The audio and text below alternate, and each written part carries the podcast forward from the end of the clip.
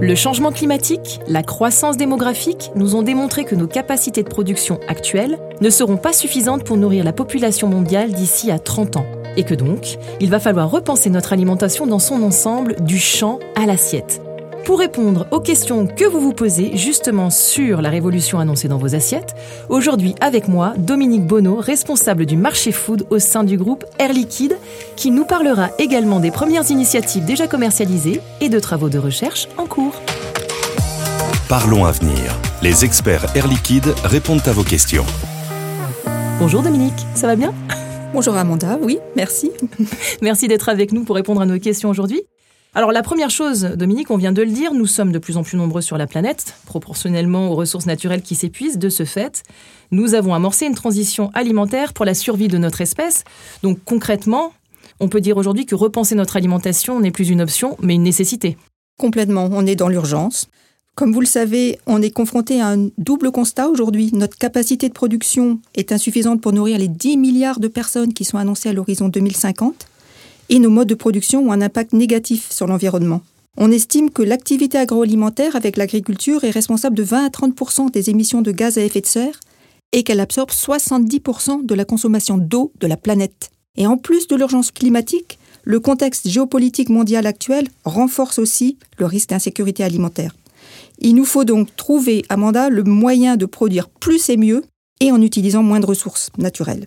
Ce qu'il y a de bien, c'est que les consommateurs ont déjà conscience de cette problématique et que leurs choix alimentaires évoluent. Ils recherchent de plus en plus à se nourrir de façon responsable, respectueuse de l'environnement et aussi du bien-être animal. Alors justement, en parlant de cette transformation profonde, Dominique, je vais faire deux questions en une, même peut-être trois.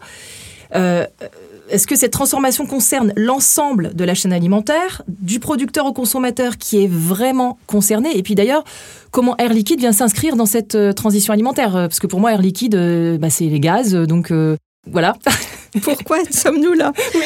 Alors d'abord, effectivement, c'est une transformation qui concerne tous les acteurs de la chaîne alimentaire et tous les acteurs qui gravitent autour d'elle, dont Air Liquide fait partie, puisque depuis longtemps, donc, nous accompagnons effectivement nos clients dans la production hein, agroalimentaire et nous, bien sûr, devons les accompagner dans cette transition. Donc concernant les transitions qu'il faut travailler, il s'agit avant tout de diversifier les sources les sources alimentaires, les sources de protéines et introduire dans notre régime de nouvelles sources, donc moins coûteuses en énergie, en surface agricole, en eau, comme par exemple les protéines végétales, les pois chiches, les lentilles qu'on en voit de plus en plus, et aussi les insectes.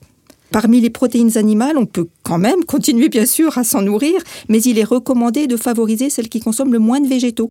Savez-vous par exemple qu'il faut 8 à 10 kg de végétaux pour produire 1 kg de viande de bœuf, alors qu'il en faut un peu moins de 2 pour produire 1 kg de viande de poulet et 1 à 2 kg pour produire 1 kg d'insectes? Alors là, vous venez de parler de diversification des sources, mais j'imagine qu'il faut aussi faire évoluer euh, les moyens de production. Complètement. Toutes les chaînes de production doivent aussi être repensées au niveau, par exemple, des cultures, eh il faut essayer de réduire l'impact des cultures sur l'environnement tout en maintenant les rendements et en les optimisant. Les cultures sous serre sont l'une des solutions. En effet, elles permettent de multiplier les cycles de production tout en contribuant au circuit court et à la valorisation des déchets organiques.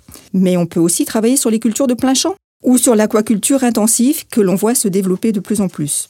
Par ailleurs, nos clients qui mettent en œuvre ces nouvelles matières premières sont amenés à reformuler leurs produits. C'est là que nous intervenons à nouveau pour les accompagner aussi dans leur changement de process. Je comprends mieux. Donc c'est tout l'écosystème qui est mobilisé. Et également avec le soutien de start-up et de programmes de recherche. Alors Dominique, on entend de plus en plus parler de produits véganes. Apparemment, leur consommation est de plus en plus importante. Est-ce que pour vous, ça fait partie des premiers signaux de cette transition alimentaire qui est déjà bien engagée? Complètement. Les jeunes générations ont d'ailleurs déjà adopté ces nouveaux produits véganes et d'autres nouveaux modes de consommation. Ils montrent la voie. L'industrie et la distribution alimentaire proposent une large gamme de ces produits dans les produits laitiers, les plats préparés, les substituts de viande. Les gouvernements, eux aussi, supportent cette transition. Ils prennent des initiatives pour garantir la sécurité alimentaire. Par exemple, la France a lancé le plan France Protéines pour soutenir le développement de la filière des protéines végétales et réduire sa dépendance aux importations de ces protéines végétales. Et est-ce qu'il y a d'autres pays dans le monde qui font aussi des choses concrètes à ce niveau? Partout. Singapour, par exemple, a un plan stratégique pour subvenir localement à 30% de ses besoins en 2030. Et pour cela, ils font appel à une entreprise allemande, Endeavour, pour construire des serres urbaines verticales. Et ils s'appuient aussi sur les sociétés de l'agritech. D'ailleurs, c'est pas un hasard si ça a été le premier État à autoriser la commercialisation de viande de culture fin 2020. Mais ce qu'on voit, c'est que ces nouveaux modes de production ne seront pas suffisants pour répondre à la demande. Il va falloir aller plus loin. La question du rendement est vraiment essentielle. Alors, les spéculations vont bon train hein, quand on parle de nouveaux produits, aliments euh, qui émergent, on ne sait pas trop. Est-ce qu'on peut faire un point, Dominique, sur les véritables initiatives qui sont recensées à ce jour? Alors, on a parlé déjà des produits véganes, Mhm. hein, puisque effectivement, le goût des consommateurs aujourd'hui se porte surtout sur ces, ces produits. Il y a du On- travail quand même encore, hein, Dominique, parce qu'en termes d'aspect et de texture, euh, les vrais viandards, euh, bon, le ne vegan, c'est- Ils, ne s'y retrouvent pas encore. ça les inspire à pas, pas totalement, je crois, encore. Oui, non, mais l'industrie a des ressources, les, pro- les, les, tra- les chercheurs également. Donc euh, voilà, c'est une question de patience, on va y arriver. On va y arriver. Et c'est pour cela que l'on estime que ces produits donc euh, d'origine végétale représenteront déjà 25% de la consommation de viande en 2040. De nombreuses sociétés en commercialisent. hein. Vous avez sûrement entendu parler des noms Beyond Food, de Meatless Farm, Next Food, qui commercialisent donc des steaks végétaux ou d'autres alternatives à la viande. Et toute l'industrie, en fait, s'engouffre dans ce marché. Aussi bien les généralistes, comme Nestlé ou Unilever, que les spécialistes des produits carnés, comme JBS ou Fleury Michon. D'autres acteurs s'intéressent aux procédés de fermentation et ils les remettent au goût du jour. On a par exemple Korn qui produit des protéines à partir d'un champignon, d'un champignon filamenteux naturel.